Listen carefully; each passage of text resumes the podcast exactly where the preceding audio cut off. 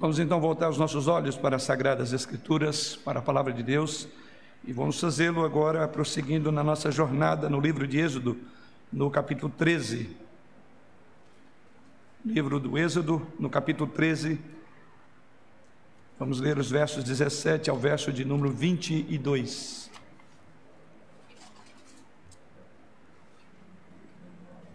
Livro do Êxodo, capítulo 17 ou melhor, capítulo 13, a partir do verso 17.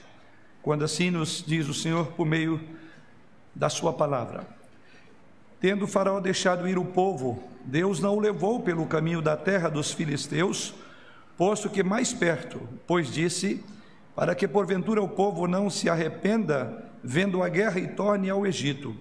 Porém, Deus fez o povo rodear pelo caminho do deserto, perto do Mar Vermelho, e arregimentados subiram os filhos de Israel do Egito. Também levou Moisés consigo os ossos de Josué ou de José, pois havia neste este feito os filhos de Israel jurarem solenemente, dizendo: Certamente Deus vos visitará, daqui, pois, levai convosco os meus ossos. Tendo, pois, partido de Sucote, acamparam em Etã, à entrada do deserto o Senhor ia adiante deles durante o dia numa coluna de nuvem para os guiar pelo caminho, durante a noite numa coluna de fogo para os alumiar, a fim de que caminhassem de dia e de noite. Nunca se apartou do povo a sua coluna de nuvem durante o dia, nem a coluna de fogo durante a noite.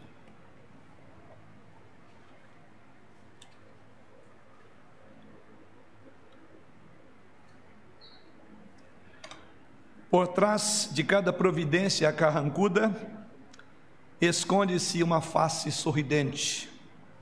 Assim, era assim que William Cowper, um grande compositor evangélico inglês, enfrentava as noites mais escuras da sua vida.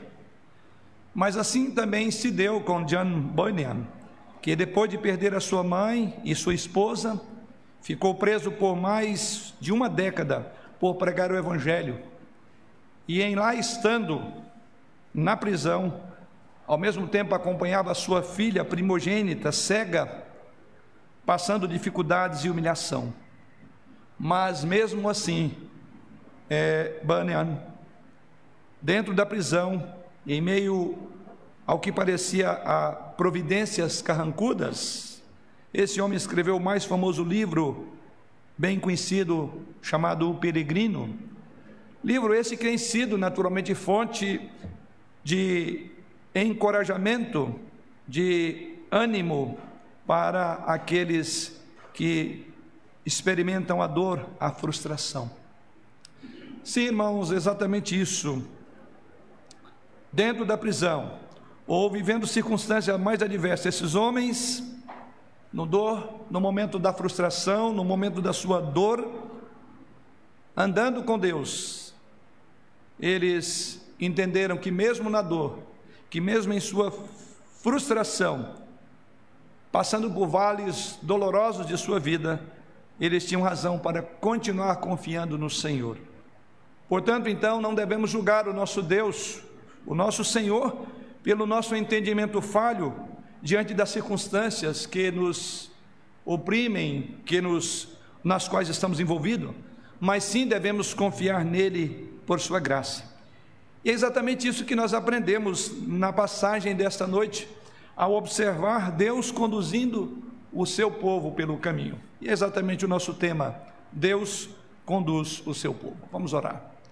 Pai, nesta hora voltamos mais uma vez à tua presença para suplicar a tua direção, o teu direcionamento, o teu espírito para nos conduzir por meio da tua palavra e por ela sermos transformados. Oramos em nome de Jesus. Amém. Que vemos nesse pequeno trecho lido aos irmãos, que temos como propósito meditar nessa noite, para aqueles que fecharam o texto sagrado, Êxodo capítulo 13, a partir do versículo 17. O que vemos até aqui, temos acompanhado, é que aquele grande momento esperado pelo povo de Israel aconteceu. Deus agora os libertara. E agora eles começam, eles vão ingressar para em, a caminho da terra prometida. Promessa que Deus fez a Abraão, a Isaac e Jacó. Mas logo no início desta trajetória, há algo que nos chama a atenção, que é exatamente o modo como Deus vai fazer isto. Deus sempre nos surpreende, porque os caminhos dele, como diz o profeta Isaías, não são os nossos caminhos, os seus pensamentos não são os nossos pensamentos. Então há muito que aprender na maneira como Deus conduz o seu povo.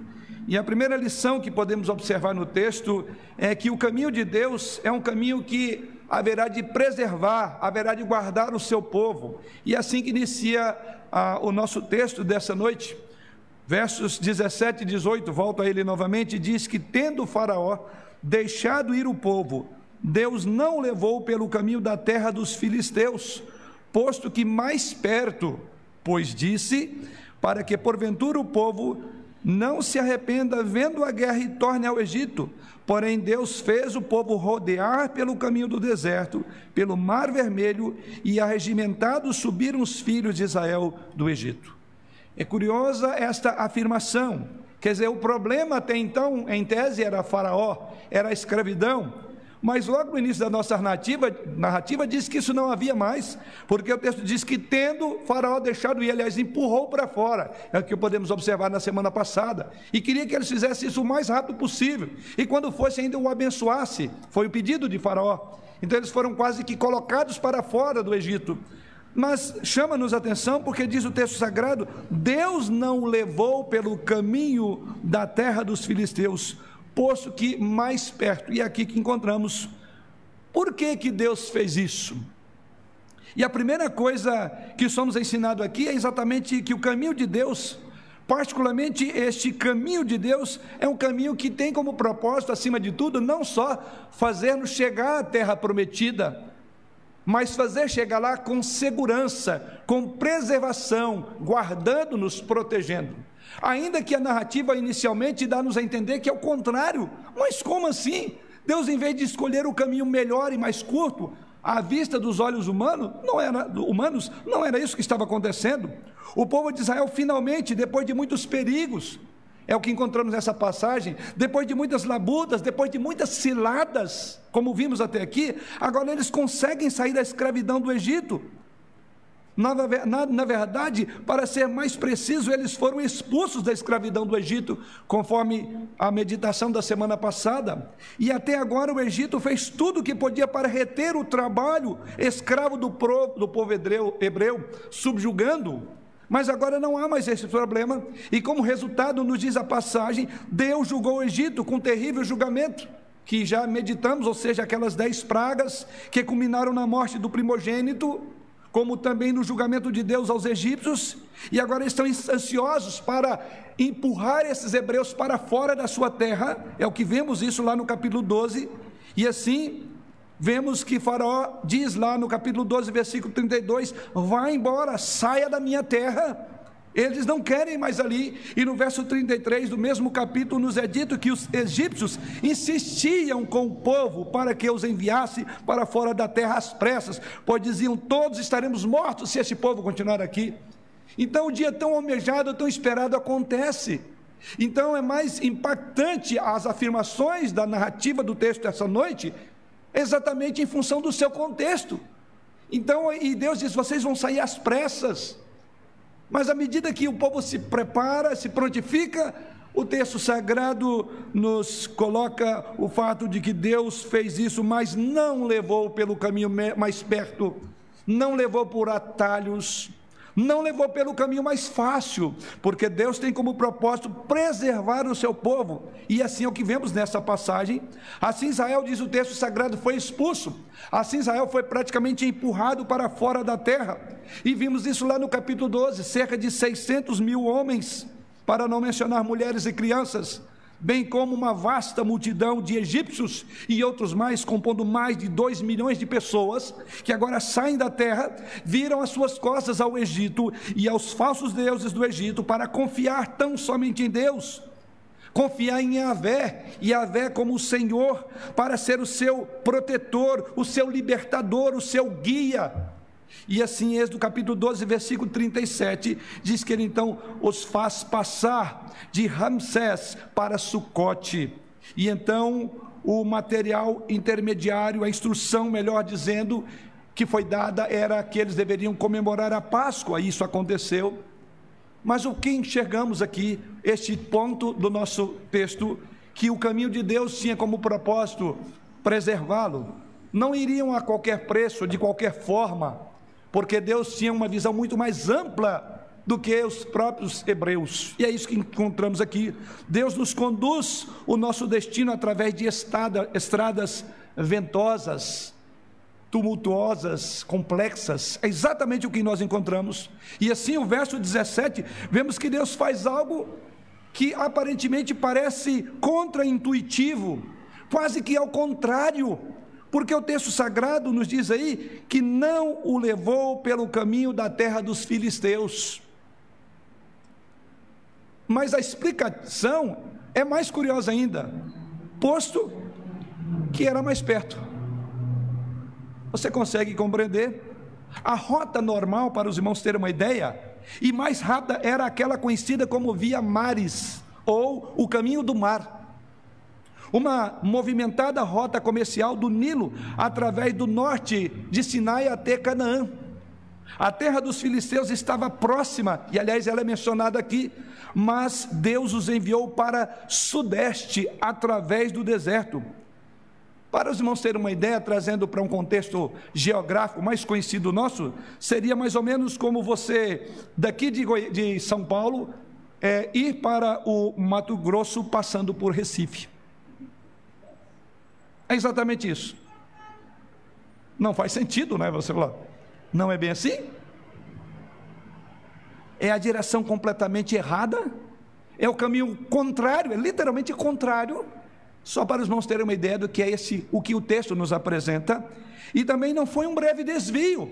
Primeiro era chocante, é o contrário, mas não foi um breve desvio, como nós podemos observar na própria, no próprio texto. Se eles tivessem feito a rota mais direta, a chamada Via Mares, para os irmãos terem uma ideia, levaria cerca de duas semanas de viagem, de onde eles estavam até as fronteiras da Terra Prometida. Duas semanas de viagem e assim sendo, na rota que Deus agora os envia, eles levariam, é mais curioso, finalmente um ano para chegar a Canaã. Mas nós sabemos que não foi apenas um ano. Mas aqui começa uma trajetória que demandaria 40 anos. E como veremos depois, eles não entraram na terra depois daquele um ano, no ponto de entrada. Eles passaram outros 40 anos vagando no deserto Bastante desvio, não é? Você fala, que trajetória. Talvez você diga isso é como algum Waze que muitas vezes nos faz andar e você anda. Um dos meus filhos recentemente pegou uma trajetória aí, seguiu o Waze, andou 80 quilômetros para chegar na nossa casa e eu acompanhava ali, posto que era tarde da noite, e ele falou: Pai, eu preciso de me dar um norte aí, onde é que eu estou, daqui eu estou seguindo. E ali eu percebia o sinalzinho afastando de São Paulo. Eu falei, você está indo para o pior. Ele falou, mas é a única coisa que eu tenho agora é o ex, está me ganhando para lá. Eu faço ideia que naquela ocasião, se eles pudessem olhar, eles diziam, mas tem alguma coisa errada. O GPS de Deus aqui está mandando a gente para um local que não tem nada a ver, está mandando-nos para o deserto. Portanto, então, Deus fez isso mas o texto sagrado não nos deixa ignorantes da razão por que Deus fez isso, porque Deus escolheu um caminho mais difícil, aparentemente, e veremos isso, porque o caminho mais rápido, o caminho conhecido, geralmente parece ser o melhor caminho, mas precisamos aprender, como os hebreus precisaram aprender, como os, os, os irmãos cristãos precisam aprender que o caminho que Deus nos conduz, embora às vezes tortuosos aos nossos olhos, embora às vezes difíceis, são sempre mais seguros e sempre são melhores para nós, porque Deus tem com propósito trabalhar no nosso coração, como era o propósito de Deus aqui no coração desse povo.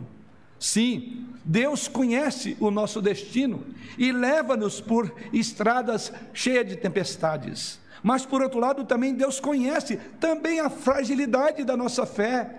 Ele sabe aonde é que repousa o nosso coração. Quais são as nossas desconfianças, os nossos medos, o de que nós mais precisamos? Normalmente não sabemos por que Deus faz o que ele faz, embora aqui há uma indicação. Observe, querido, no verso 17 ainda, diz que Deus fez isso, não os conduziu pelo caminho mais fácil, pela via mares. E o texto sagrado diz: para que, porventura, o povo não se arrependa vendo a guerra e torne ao Egito. Ou seja, daí a nossa ênfase nessa primeira reflexão. Deus nos guia por caminho seguro. É exatamente o que está acontecendo aqui, porque o texto sagrado diz que eles poderiam se arrepender ao verem a guerra. Portanto, Deus conhece o cenário à frente deles melhor do que qualquer um dentre eles. Ele sabia que ao longo da rota comercial mais rápida do Nilo a Canaã, haveria uma série de fortalezas egípcias estrategicamente colocadas ali, e que os egípcios haveriam de levantar-se contra eles. E, portanto, seria muito difícil obter a sua liberdade. E os próprios filisteus também, nos diz o texto, estariam esperando-os no final da linha. Deus enxergou isso lá na frente. Ele sabia que o povo não estava em forma para a batalha. O povo não estava pronto para a guerra. Esse povo depois seria treinado para grandes batalhas, mas essa batalha era ele que Deus que faria por eles. Você então enxerga isso? O Senhor sabe, conforme vemos o próprio texto, que se eles enfrentassem a guerra, ficariam inclinados ao voltar e correr para a escravidão do Egito, porque é isso que Deus diz aí, para que porventura o povo não se arrependa vendo a guerra e torne no Egito ou se torne ao Egito. Ou seja, ele conhece não apenas as disposições do terreno à frente do povo de Israel. Deus não vê apenas o horizonte, não vê apenas as guerras, as batalhas, mas ele conhece o engano do coração desse povo. O problema é que o povo não estaria pronto e eles pediriam para voltar. E aqui ele conhece o panorama de suas almas. Deus conhece as suas fraquezas, os seus medos, a sua fragilidade de sua fé que caso enfrentassem uma resistência armada, diz o texto sagrado, eles poderiam pensar que a escravidão do Egito era preferível a entrar numa batalha em Canaã. Que na verdade é exatamente isso que aconteceu na fronteira da terra da promessa. Ou seja, esse medo, essa insegurança, essas incertezas que pairavam no coração do povo, não foi apenas no início dessa trajetória, mas nós olhamos lá para o livro de Números, capítulo 14, no versículo 3, e diz ali que eles deram uma olhada na força dos inimigos, e agora já prestes a entrar na terra da promessa, e o que eles disseram, diz Números capítulo 13, versículo, capítulo 14, versículo 3, porque nos traz o Senhor a esta terra para cairmos a espada e para que as nossas mulheres, as nossas crianças sejam por presa, não nos seria voltar para o Egito? E aqui já estava chegando os 40 anos, eles estavam dizendo: não seria melhor voltar? Então você faz essa ideia, aqui eles estão muito mais perto de entrar na terra da promessa. Aqui é quando Josué mandou aqueles espias e ao chegar ali, os espias realmente entenderam que a palavra de Deus era verdadeira, porque se confirmava, era uma terra boa, que manava leite e mel, trouxeram coisas da terra. Então, eles tinham a promessa concretizada diante dos seus olhos. Eles viram a terra, porém o texto sagrado diz que eles tiveram medo. E ele diz: por que, que Deus nos trouxe?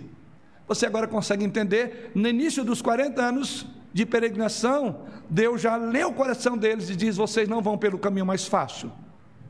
Esse caminho tem emboscadas, eu quero trabalhar o coração de vocês. Mas já chegando à terra da promessa, eles reafirmam aquilo que Deus lê no coração aqui, que eles não estavam preparados. E assim preferiram, conforme a própria narrativa, é, olhar para o Egito como uma solução dos seus problemas. Sim, irmãos, Deus conhecia o coração e conhecia muito bem o coração desses homens. Ele sabia o que estava por vir, ele sabia o que era seguro, ele sabia o que era bom, o que era sábio. Ele sabia que as lições que o povo de Israel precisavam de aprender sobre o seu caráter, ele sabia que esse povo precisava de aprender sobre a sua santidade, a sua graça, as suas alianças, o seu pacto. E eles só poderiam aprender por provações e sofrimentos. Por isso, então, que nós entendemos que Deus levou pelo não pela terra dos filisteus, posto que era mais perto. E assim, embora possa parecer nada óbvio ou até sábio a essas pessoas o que Deus estava fazendo naquela época, Deus, na verdade, estava conduzindo em direção ao porto seguro, ainda que não de uma forma direta como eles aparentemente queriam. Sim, o que vemos aqui é que Deus nos conduz de forma sábia em sua providência. E eu não tenho dúvida que trazendo para a minha experiência, para a sua experiência, todos nós sabemos do que se passa aqui. Deus está realizando os seus propósitos à medida que um ano se passa após outro ano.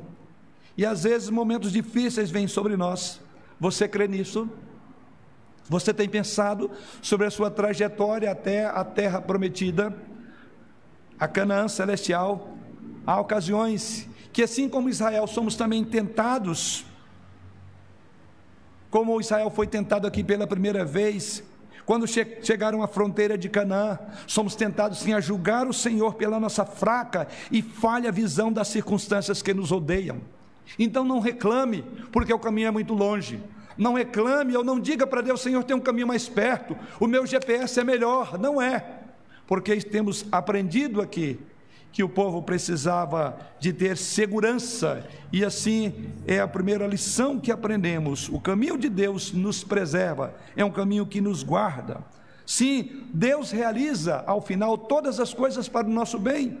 A nossa passagem nos ensina que, mesmo quando Deus nos conduz por caminhos que não podemos ver de uma forma direta, por caminhos estranhos, até difíceis e até doloridos, Deus ainda está trabalhando em todas as coisas para o bem daqueles que amam, que o amam, daqueles que são chamados segundo o seu propósito, como afirma o apóstolo Paulo.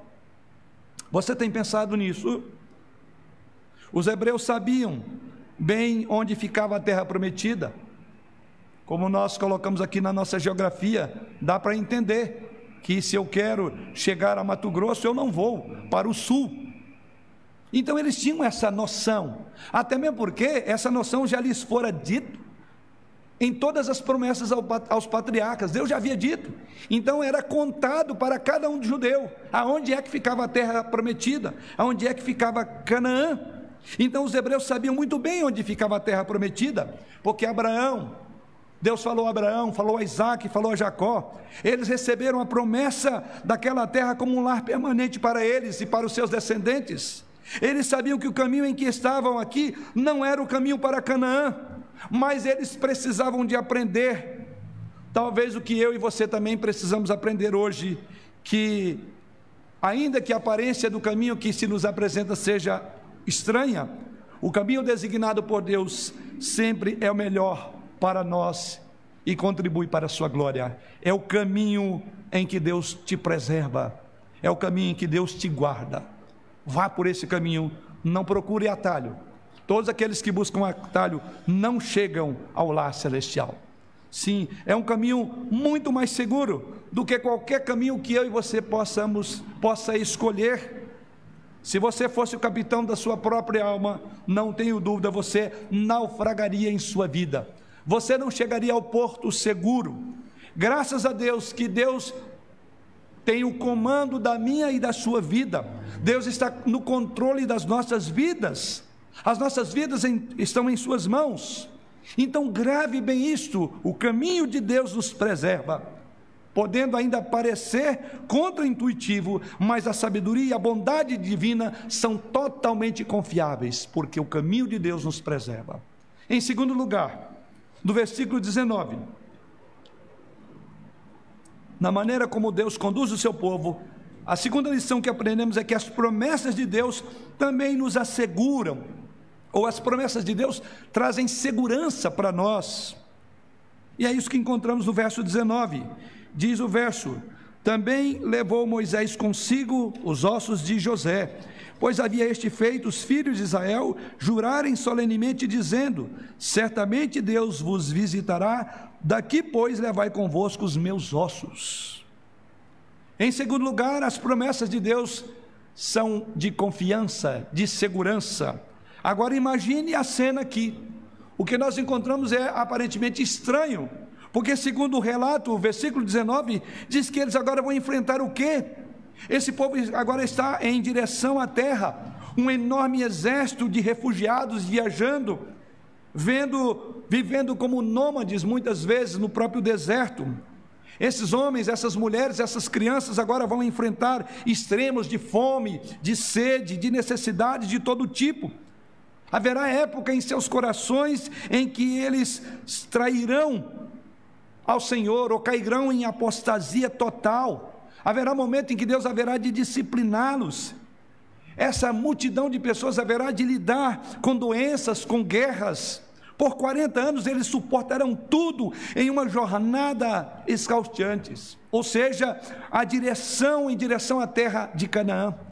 E é exatamente aqui que vemos que através de toda essa peregrinação, sobre o deserto, sobre montanhas, sobre vales, sobre seca, sobre fome, através de doenças e de guerras, através de pecado e de crescimento espiritual, mesmo que uma geração inteira entre eles haveria de morrer no próprio deserto, mesmo assim, olha o que diz o verso de número 19: eles carregarão os velhos ossos mofados de José. Você diz, mas por que isso? E não é só com José, mas aqui é o ensino que aprendemos. José, na verdade, coloca os ossos de José, por assim dizer, era um legado de fé nas promessas de Deus, o legado de José, que ele tinha na fé nas promessas de Deus. Por que levar esses ossos mofados durante todas as circunstâncias tão complexas? Que sentido tinha isso? Por quê?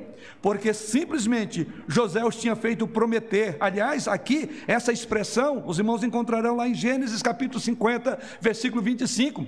Porque José fez eles jurarem que os ossos dele estariam na terra prometida, pois ele estava totalmente confiante sobre a certeza das promessas de Deus. José conhecia o Senhor Deus, ele não podia ver o seu próprio, do seu próprio ponto de vista, porque certamente ele morreria, como de fato aconteceu, mas ele tinha certeza de que Deus que faz promessa é o Deus que cumpre as promessas, e por isso que diz aí no verso de número 19, são palavras preservadas de José: certamente Deus vos visitará. Daqui, pois, levai convosco os meus ossos eu diria que repreensão isso teria sido para os israelitas. Às vezes, em sua jornada em todo o deserto, aqueles ossos de José estavam falando para aquele povo incrédulo. Esses ossos que eram um testemunho da confiança absoluta de José. José tinha uma confiança absoluta no propósito, nas promessas e na providência de Deus. Daí porque a nossa segunda reflexão é as promessas de Deus trazem segurança. Porque foi nessa promessa, com base nela, que José morreu e pediu para que seus ossos fossem introduzidos numa terra. Ainda que morto, os ossos dele chegariam à terra, porque ele confiava nisso. Ele cria que Deus haveria de cumprir a sua promessa. É exatamente isso que nós vemos. Era um legado de fé. Quando Israel se afastou da obediência e quis voltar ao Egito, como eles fizeram repetidamente. Você pode ver isso em Êxodo capítulo 16, versículo 2, Êxodo capítulo 17, versículo 3, Números capítulo 11, versículo 5, Números capítulo 14, versículo 2. Você pode observar em todas essas passagens, repetidamente eles diziam o seguinte: nos seria melhor voltarmos para o cativeiro e a escravidão do que viver nesse lugar para o qual Deus nos trouxe. Foi a marca desse povo.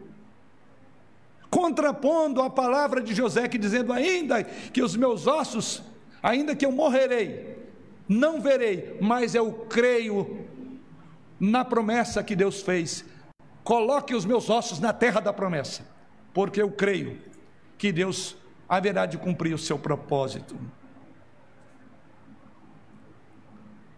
É algo extraordinário que vemos aqui. Enquanto o povo está caminhando, eles estavam mais próximo do cumprimento da promessa do que José quando morreu. Então José olha para, para a frente e eles olham para trás, porque o texto sagrado diz que o povo repetidamente queriam voltar para o Egito. Isto é o que estava acontecendo em Israel. E em todo o tempo, os ossos de José estavam dizendo o seguinte: eu sei melhor do que vocês sobre a maneira como Deus trabalha, muitas vezes nos guiando, e nos guiando sim por caminhos estranhos, que realizam Ele os seus propósitos. Minha vida inteira é um testemunho disso, eu quero que vocês saibam. Os ossos de José falam, porque quem foi José? Você sabe, como eu sei. Você se lembra da história de José, não lembra? Mas para refrescar a sua memória, isso torna mais importante esses ossos no texto descrito. Ou seja, José sabemos que foi traído pelos seus irmãos, foi jogado em uma cova, vendido como escravo, injustamente acusado, falsamente preso, e então, na providência maravilhosa de Deus, Deus o fez senhor do Egito, perdendo apenas para Faraó. Ele era o segundo nome no Egito, em uma posição que se colocou como salvador dos egípcios e dos hebreus. Deus, em sua providência, trabalhou de maneira estranha na vida de José. E é por isso que ele foi capaz de dizer lá em Gênesis 50, versículo 20: Vós, na verdade, intentastes o mal contra mim, porém Deus o tornou em bem. É isso, queridos irmãos, que os ossos de José estão proclamando de forma eloquente, de forma extremamente poderosa para os israelitas. É assim que o texto sagrado diz: também levou Moisés consigo os ossos de José. Os ossos foram uma proclamação de um homem que confiou em Deus. Foi um tapa no rosto dos judeus covardes dos que queriam voltar. Sempre eles lembrariam dos ossos de José. Não é à toa que o texto bíblico destaca esse ponto, porque era uma proclamação. E eventualmente sabemos no decurso da história que ele foi enterrado em Siquém com seus ancestrais no terreno da sua família. Em José, que é um ancestral aqui de Moisés, as promessas de Deus foram cumpridas Israel viveu para vê-las precisamente como ela haveria de cumprir, especialmente nos momentos que não entendemos o que Deus está fazendo ou porque Ele está fazendo isto. Esses são os momentos mais especiais que nos convidam a confiar num Deus que cumpre com a Sua palavra. Essa compreensão, essa descoberta que muitas vezes dá sentido a tudo, nem sempre é o que é melhor para nós. Você não precisa de entender. Geralmente isso não leva você a crescer em Deus. Nem sempre entender o porquê de tudo na maneira como Deus lida conosco vai ajudá-lo. Se buscamos explicações em nosso conforto, em nossa segurança e em nossa paz, certamente nunca veremos de encontrar essa segurança e esse conforto e essa paz. Ou seja, em vez disso, a nossa passagem desta noite nos lembra que o lugar onde temos conforto, segurança e paz são encontrados não no caminho mais fácil, mas encontrados na promessa de Deus. Não em explicações por quê, mas na promessa de um Deus que é fiel. É ali que você encontra paz num Deus que é gracioso, num Deus que é bom para com seus filhos. Nem sempre então precisamos saber por que Deus está fazendo o que Ele está fazendo. Mas é suficiente para nós sabermos que Ele é Deus e que Ele faz todas as coisas segundo o seu propósito. E os seus propósitos e a sua sabedoria estão acima dos nossos propósitos e das nossas sabedorias. Temos que ter a confiança, como José teve, de que Deus é bom, que suas promessas são verdadeiras. Então, querido, agarre-se a essas promessas e encontre paz e descanso nele. Isso então nos remete ao nosso terceiro e última aprendizagem nesta passagem, versos 20 a 22. E o que vemos aqui é que esse Deus que é extremamente bom. Esse Deus que preservou o seu povo de logo morrer pelas mãos dos próprios egípcios ou dos filisteus. Esse Deus que assegurou, que estava garantindo, que deu a sua palavra como penhor para cumprir a sua promessa, agora vemos que esse mesmo Deus estaria caminhando com o seu povo. A presença de Deus haveria de dirigi-los. É exatamente isso que nós vemos, verso de número 20. Tendo, pois, partido de Sucote, acamparam-se em Etã, à entrada do deserto. O Senhor ia diante deles durante o dia, numa coluna de nuvem para os guiar pelo caminho, durante a noite, numa coluna de fogo para os alumiar, a fim de que caminhassem de dia e de noite. Sim, o caminho de Deus nos preserva, as promessas de Deus nos garantem, e por fim, a presença de Deus é quem nos dirige. E é exatamente o que olhamos nos versos 20 a 22. E aqui nós temos um pequeno vislumbre do itinerário. E muito claro à luz do texto sagrado. Em toda essa viagem, o texto sagrado diz que eles se movem de Sucote a Etã. Essa é a afirmação. Aqui está o aspecto geográfico. Verso de número 20 de Sucote foram até Etã. Aqui temos esse vislumbre de, de, da maneira como era esse itinerário. Eles agora se movem nessa questão e diz que eles vão agora até, verso de número 20, até a entrada do deserto. Mas observe, observe aí, querido irmão, que não foi Moisés quem conduziu eles até lá, nenhum mapa que dava direção, eles não tinham GPS mostrando a saída do Egito. Foi a própria presença de Deus que guiou o povo. É isso que nos diz o verso de número 21. O Senhor ia adiante dele. Não foi Moisés quem traçou. Não era Moisés que ia à frente. Mas Deus ia adiante do seu povo. Isso é rico, é encorajador. Deus havia aparecido a Moisés, vocês lembram? Os irmãos lembram quando meditamos nesse mesmo livro lá no capítulo 3, e vocês lembram o que, que aconteceu? Deus, na verdade, apareceu a Moisés, e Deus apareceu a Moisés ali no fogo da sassa que ardia e não, não se consumia. Agora, observe aquele momento singular na vida de Moisés, do capítulo 3. Agora ele aparece novamente a Israel. E ele agora aparece numa nuvem de fogo para conduzir o, o povo como um todo, de dia e de noite. E diz o texto que essa presença nunca se afastou do povo de Israel. Deus sempre esteve adiante do seu povo. Deus está com eles e permanecerá com eles até o final da jornada. Eles não irão sozinhos, porque Deus não os haveria de deixar. A sua orientação é abrangente, cobre todos os momentos, em cada detalhe, em cada jornada para a terra prometida, para a casa deles. Isso é maravilhoso, porque a presença de Deus dirige o seu povo. A presença de Deus entre os israelitas, talvez você possa dizer: Eu queria estar lá para ver isto. Imagina? Você vê quase que poder, poder tatear a Deus, visualizá-lo, enxergar aquele movimento em cima de você, seja de coluna de nuvem ou de fogo, Devia ser alguma coisa extraordinária, não há dúvida disso. Mas, na verdade, essa presença de Deus entre os israelitas, na verdade, era uma sombra da realidade que eu e você desfrutamos hoje, querido. É uma sombra.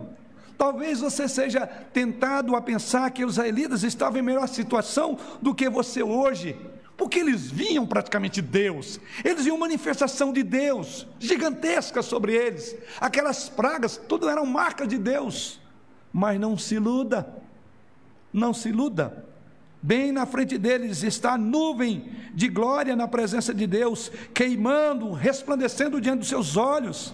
Se você pensar dessa forma, você realmente vai subestimar os privilégios que você tem como crente em Jesus Cristo hoje, porque, como dissemos, essa presença de Deus entre os israelitas, na verdade, é uma sombra da realidade que eu e você desfrutamos em Jesus Cristo.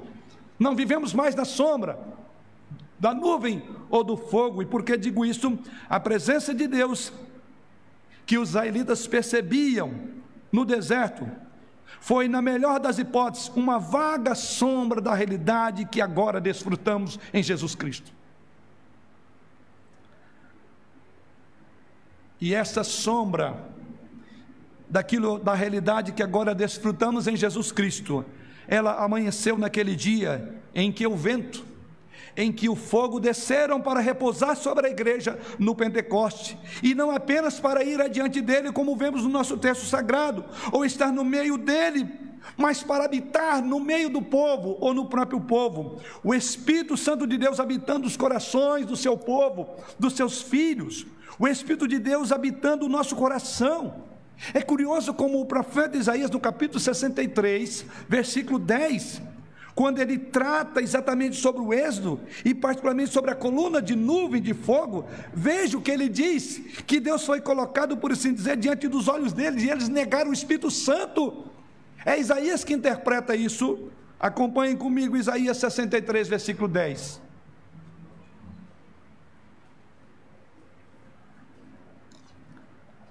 E assim, refletindo sobre o êxodo, particularmente sobre essa manifestação da coluna que estamos vendo no nosso texto, ele diz que Deus foi colocado diante deles através do seu Espírito Santo. E olha o que Isaías diz em Isaías 63, 10: Mas eles foram rebeldes e contristaram o seu Espírito Santo, pelo que se lhes tornou em inimigo, e ele mesmo pelejou contra eles.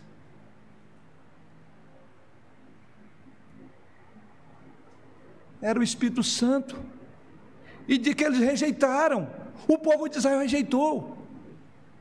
Temos algo muito melhor. Temos Deus colocando o seu Espírito em nossos corações, para habitar conosco para sempre, que nos assegurou que permaneceria conosco até a consumação do século, para que nós possamos falar de Cristo, Cristo em nós, que é a esperança da glória. Então não olhe para o passado, é retrocesso. Não vislumbre, diz que coisa maravilhosa era aquele povo, porque o Espírito de Deus ia diante deles com aquela manifestação. Hoje o Espírito não vai diante de nós, ele está em nós, ele habita em nós. Ele transformou o nosso modo de pensar, de ver, de relacionar-se com o Senhor. Isso deu-se a partir do derramamento do Espírito Santo no Pentecoste. Então, querido irmão, se você é um cristão pela fé em Jesus Cristo, você está muito melhor do que os hebreus do nosso texto, sob a nuvem de fogo. Você tem muito mais luz do que eles, mais de Deus do que eles. Você tem o próprio Cristo habitando dentro de você, pelo Espírito Santo que te guia, que te ilumina em Sua santa palavra, pelas Escrituras sagradas, mais do que nos dias de Moisés. Mais do que nos dias de Moisés. E por que eu digo isso? Porque nos dias de Moisés, você se lembra, era apenas parcial incompleta as Escrituras sagradas. Mas agora que Jesus veio, em nossos dias, nós temos as Escrituras completas, concluídas, suficiente. E é por isso que o diabo tem tentado introduzir na igreja outra coisa que não seja Escritura. É por isso que pessoas estão dando mais ênfase às suas experiências do que olhar para as Escrituras. Isso é uma ofensa contra o Espírito Santo que trabalha nas Escrituras, a partir das Escrituras, por meio das Escrituras. E Deus que habita em nossos corações, pelo seu Espírito Santo, sim, esse Deus, querido, é aquele que nos guia, que guia os nossos passos. Esse é o Deus que nunca, nunca nos abandona. É aquele que caminha conosco através de cada caminho escuro, de cada vale rochoso, em cada prova, em cada ferida, em cada perda. Nunca nos deixando, nunca nos abandonando ao contrário, trazendo-nos de volta repetida e repetidamente as suas promessas, iluminando as nossas mentes no entendimento da Sua palavra maravilhosa, dirigindo os nossos passos, dizendo: Este é o caminho, andai por ele.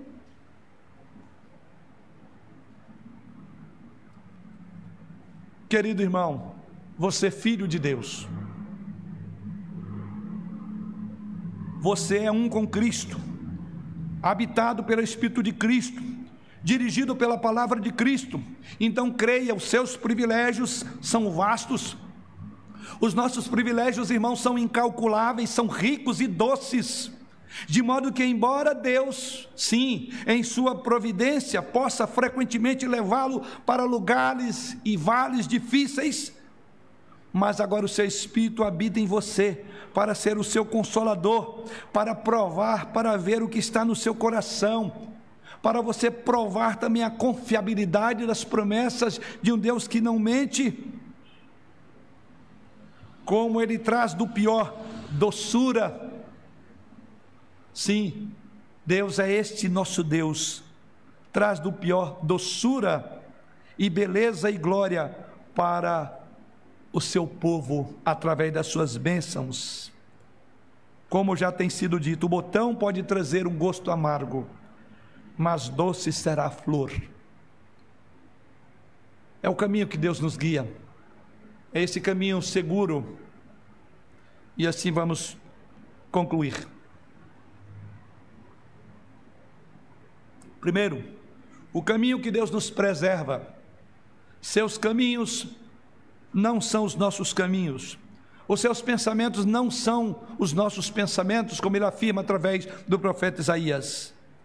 Mas não tenha dúvida, ele sabe o que é melhor, então confie no caminho que Deus te preservará nele.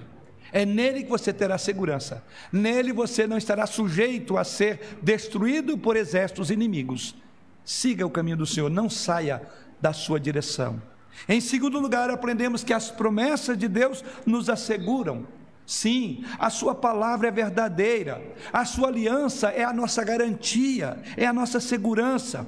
Então, querido, não avalie as suas circunstâncias pelos seus melhores palpites, nem mesmo em virtude do seu conforto com explicações ou compreensões do porquê Deus está fazendo isso. Em vez disso, Encontre sua esperança, alegria e paz nas promessas inabaláveis do nosso Deus. E em terceiro lugar, aprendemos que a presença de Deus é quem nos dirige. E hoje, o próprio Espírito Santo vive dentro de você que é crente em Jesus Cristo.